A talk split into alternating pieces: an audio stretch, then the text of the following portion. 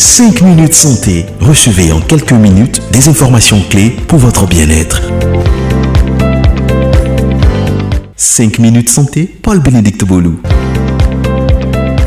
5 minutes santé traite d'un sujet de santé. Il est question cette semaine des signes relatifs au manque de potassium dans le sang. Est-ce grave? Quels sont les signes d'alerte? Que faire? Radio de la paix.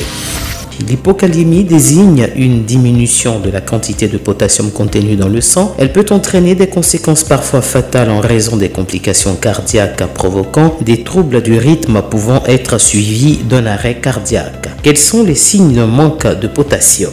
Les signes de l'hypokaliémie sont neuromusculaires, digestifs et rénaux. En cas d'hypokaliémie modérée, la fatigue est le symptôme le plus fréquent de la carence potassique. On peut également observer des crampes, des myalgies, une faiblesse musculaire, des nausées, de la constipation et des ballonnements intestinaux. Une hypokaliémie sévère peut provoquer une arythmie cardiaque, perturbation du rythme cardiaque qui affecte sa fréquence, l'intensité des contractions et de la régularité. Le cœur ayant besoin de potassium pour se contracter ne peut plus assurer ses fonctions. Les manifestations principales de l'arythmie cardiaque sont des palpitations, des étourdissements, un pouls trop lent ou trop rapide, une chute de la tension artérielle, un essoufflement ou des douleurs à la poitrine. Les complications les plus sévères peuvent aboutir à l'arrêt cardiaque et à un décès.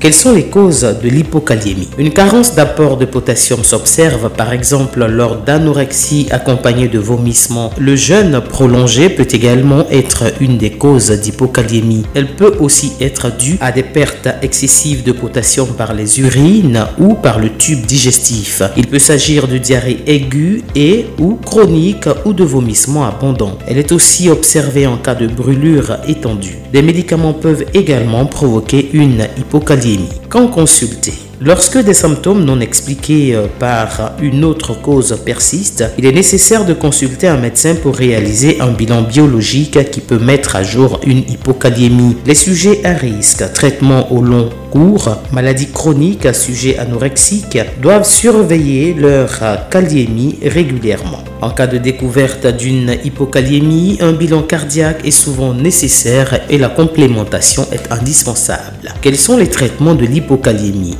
avant tout traiter la cause de l'hypokaliémie en plus de la supplémentation en potassium. Lors de situations ne présentant pas un cas d'urgence, le traitement consiste à consommer des aliments riches en potassium et de rajouter si nécessaire des médicaments prescrits par votre médecin traitant. Que manger en cas de taux de potassium élevé Aliments à privilégier, il est important de suivre un régime alimentaire adapté pour éviter les complications. On veillera dans chaque famille alimentaire à privilégier les aliments à faible teneur en potassium. Voici les aliments à consommer en cas de taux de potassium élevé. Les légumes à faible teneur en potassium à privilégier, chou-fleur, courgettes, haricots verts, oignons, champignons. Notez bien que les légumes surgelés perdent beaucoup de potassium, ils sont par conséquent très intéressants à utiliser. Les fruits à faible teneur en potassium à consommer, pommes, poires, pêches, nectarines, abricots, mangue, papaye, cerises, raisins. Par ailleurs, il est important de noter que les fruits en conserve ou cuits, comme les pommes cuites, les poires en conserve ou les cerises en conserve sont intéressants car ils ont une teneur en potassium plus faible que les fruits frais. Attention toutefois à ne pas remplacer tous les fruits frais par des fruits cuits ou en conserve car ils ont une teneur réduite en vitamines. Les protéines à faible teneur en potassium à favoriser, les viandes maigres comme le poulet et le poisson blanc sont à privilégier car elles ont une teneur en potassium plus faible que les viandes rouges. Les produits laitiers tels que le fromage, le yaourt et le lait seront à consommer en quantité modérée. La liste des aliments à conseiller, poisson blanc, poulet, d'Inde. Les autres aliments à privilégier, les boissons telles que l'eau, le thé et le café, mais en quantité modérée, les céréales à faible teneur en potassium telles que le riz blanc, les pâtes et le pain blanc. Les graisses et les huiles comme l'huile d'olive et l'huile de canola sont à privilégier.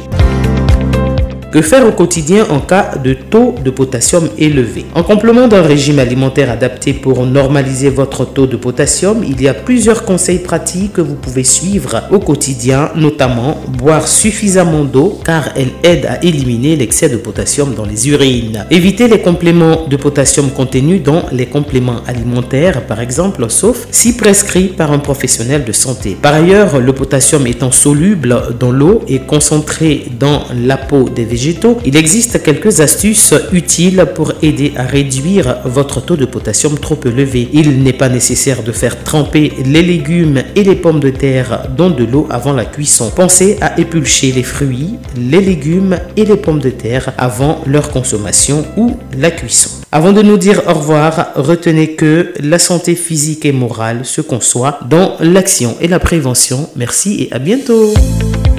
C'était 5 minutes santé avec Paul-Bénédicte Bolou sur Radio de la Paix